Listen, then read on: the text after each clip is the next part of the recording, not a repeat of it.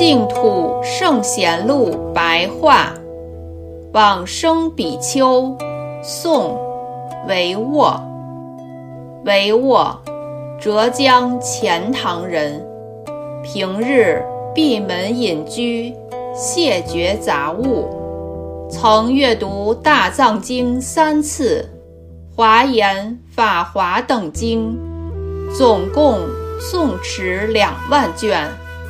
晚年诵《阿弥陀经》二十藏，十万零九百六十卷。有一天晚上，忽然得疾，面向西方，端身正坐，结其手印而往生。出自《佛祖统记》。